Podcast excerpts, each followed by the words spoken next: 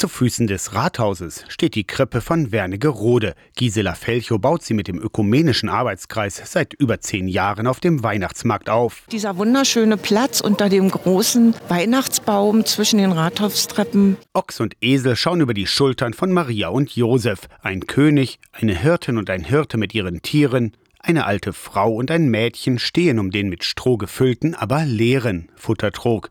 Die Touristin aus Osnabrück weiß warum. Dass da kein Christuskind drin ist, weil ja noch nicht Heiligabend ist, ne? Die Weihnachtsgeschichte lest ihr an der Krippentür.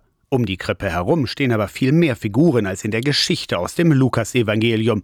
Die alte Frau zum Beispiel bringt dem Jesuskind ihre Lebenserfahrung. Sie bringt also das, was sie, sagen wir mal, geleistet hat und gegeben hat ihr Leben lang. Das soll einfach auch ein Dank sein an die vielen alten Damen. Wenn keiner Zeit hatte, die alten Damen, die waren da und haben die Kirchen geschmückt und offen gehalten und das ist heute noch so. Heiligabend um neun wird die Krippe von Wernigerode dann vollständig. Gisela Felchow lädt ein. Und dann ist hier eine kleine Zeremonie, so 150, 200 Leute, eine kleine Andacht, Stille Nacht wird gesungen. Dann wird das Kind durch die Hände der Kinder gegeben und dann kommt es in die Krippe.